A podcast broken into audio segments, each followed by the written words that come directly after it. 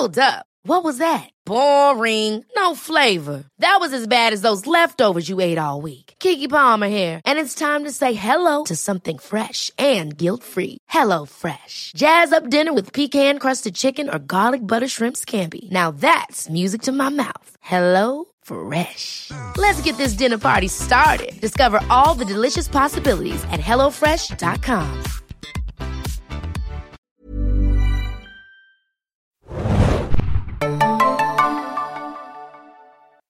Herzlich willkommen, liebe Serienjunkies, zu einer neuen Ausgabe des Serienbiz Podcasts. Mein Name ist Hanna und ich bin heute in München bei einem großen Sky Original Event und ich habe auch gerade jemand abgegriffen, der eine neue Original Serie für Sky produziert.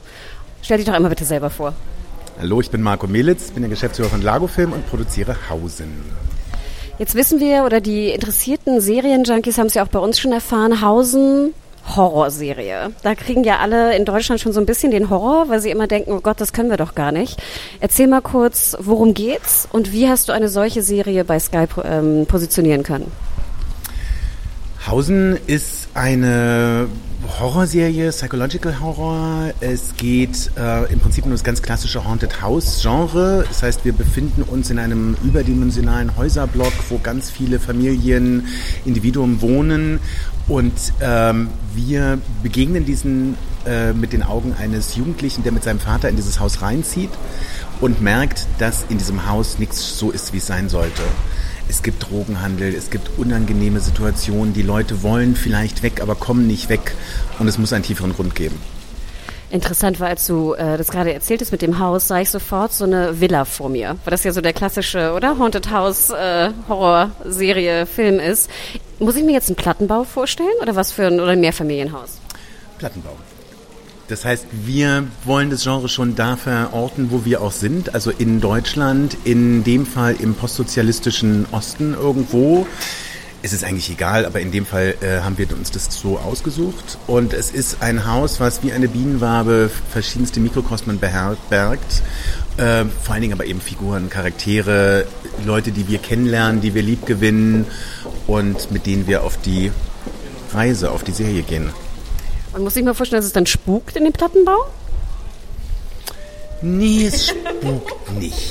Also es spukt, es spukt, spukt im Hochhaus. Nein, äh, äh, es ist so, dass dieses Haus, ähm, tja, das muss man eigentlich, kann man das erst später herausfinden. Aber es ist schon so, dass es ein bisschen besessen ist. Und was das ist, was das Haus äh, in die Zange genommen hat und wie es die Menschen manipuliert und ob es sie manipuliert oder ob es die Menschen selber sind, die sich untereinander manipulieren, das gilt es herauszufinden. Jetzt nochmal zum, zurück zum Thema Horror. Wir haben ja auch heute die sehr vielen erfolgreichen Sky Original Productions aus Deutschland äh, gehört nochmal und die Produzenten kennenlernen dürfen. Wie positioniert man jetzt eine Horrorserie? Also ich würde ja sagen, das fehlt irgendwie noch im Line-Up. War das so ein bisschen, glaubst du, auch der Grund, äh, dass du da so gut aufgenommen wurdest? Oder vielleicht kannst du ein bisschen was verraten vom Prozess? Mm, ich würde es mal von zwei Seiten beantworten. Also ich hatte das Glück, dass ich in meiner Karriere verschiedenste Genreprojekte, Horrorprojekte machen durfte, aber eben ausschließlich im englischsprachigen internationalen Bereich, ähm, durfte da mit ganz tollen Leuten zusammenarbeiten, aber in Deutschland war das eigentlich immer verpönt. Wir waren ja über Jahrzehnte dominiert vom öffentlich-rechtlichen Rundfunk, wo sowas einfach nicht stattfinden durfte. Ähm, gleichzeitig haben wir eine Tradition in Deutschland, die absolut aus dem Dunklen, aus dem Horror äh, kommt. Das ist halt schon sehr, sehr lange her. Und ich hatte schon immer Lust darauf, weil ich finde, das ist eines der filmischsten, eines der emotionalsten Genres, die es gibt. Wenn, wenn es wenn es was gibt, was Emotionen weckt, dann ist es natürlich auch die Angst. Es ist Freude, es ist Liebe, es ist Dings, aber eben auch dieses, dieses starke Gefühl, was wir alle auch eigentlich kennen und was bei uns aber in den Serienproduktionen bisher nicht stattgefunden hat. Und Sky hat natürlich für sich relativ früh definiert, dass sie Sachen anders machen wollen und offen sind für Sachen, die sonst nirgendwo stattfinden. Und das ist natürlich ein Einfallstor, wo das ähm, dann natürlich auf fruchtbaren Boden gefallen ist. Ähm, ich muss dazu sagen, dass ähm, der, der, der Stoff bei Sky, glaube ich, auch sehr persönlich. Also es ist ja eine Partnerschaft, wenn man auf so eine Reise geht. Mit einem Sender ist es ja nicht so, man hat ein fertiges Projekt und will es verkaufen, sondern man geht auf die Reise und dann sind es, glaube ich, auch die handelnden Personen. Das heißt, die Zusammenarbeit auch inhaltlich, auch an den Büchern ist sehr eng und da ist richtig Lust auf dem Stoff da. Ähm, darfst du schon verraten, wie viele Folgen? Äh, es sind acht Folgen. Jetzt habe ich ja auch deine IMDb-Seite mal ein bisschen gelesen, bevor ich hierher kam. Und ich habe gesehen, dass du ja eigentlich, oder Lago-Film in dem Sinne auch eher aus dem Filmbereich kam oder kommst. Ähm, Serie, war das etwas, was du immer machen wolltest? Oder ist es so ein bisschen auch so, hey, momentan Boom-Serien, wir müssen auch mal eine Serie machen?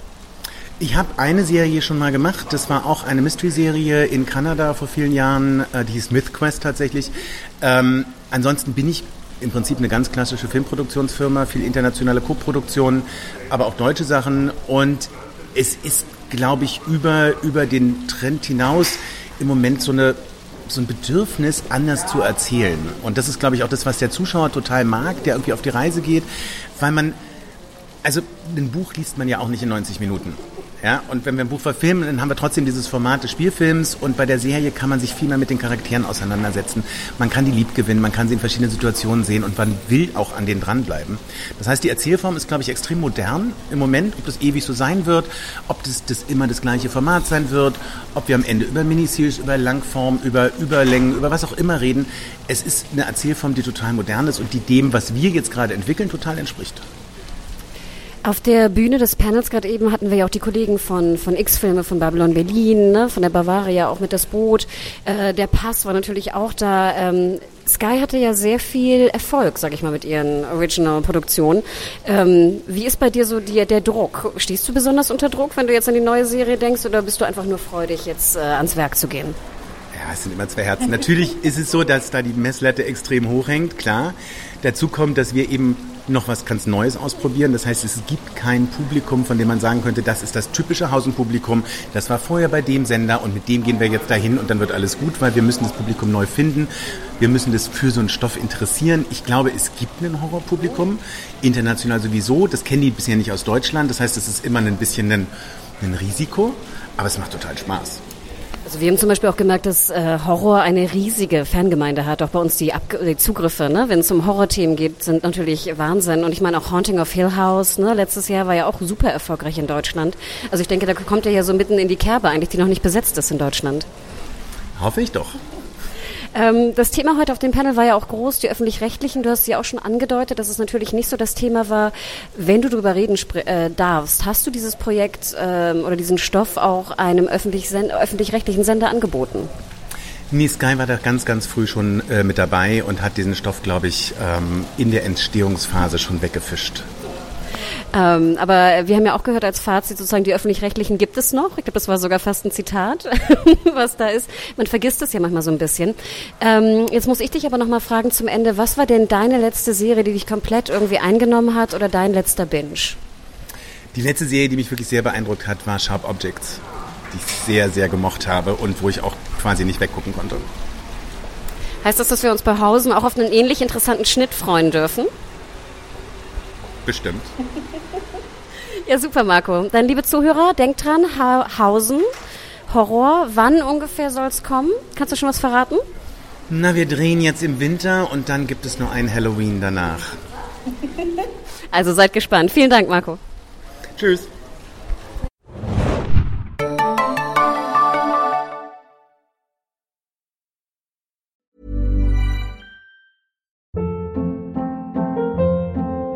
Hold up. What was that? Boring. No flavor. That was as bad as those leftovers you ate all week. Kiki Palmer here, and it's time to say hello to something fresh and guilt-free. Hello Fresh. Jazz up dinner with pecan-crusted chicken or garlic butter shrimp scampi. Now that's music to my mouth. Hello Fresh. Let's get this dinner party started. Discover all the delicious possibilities at hellofresh.com.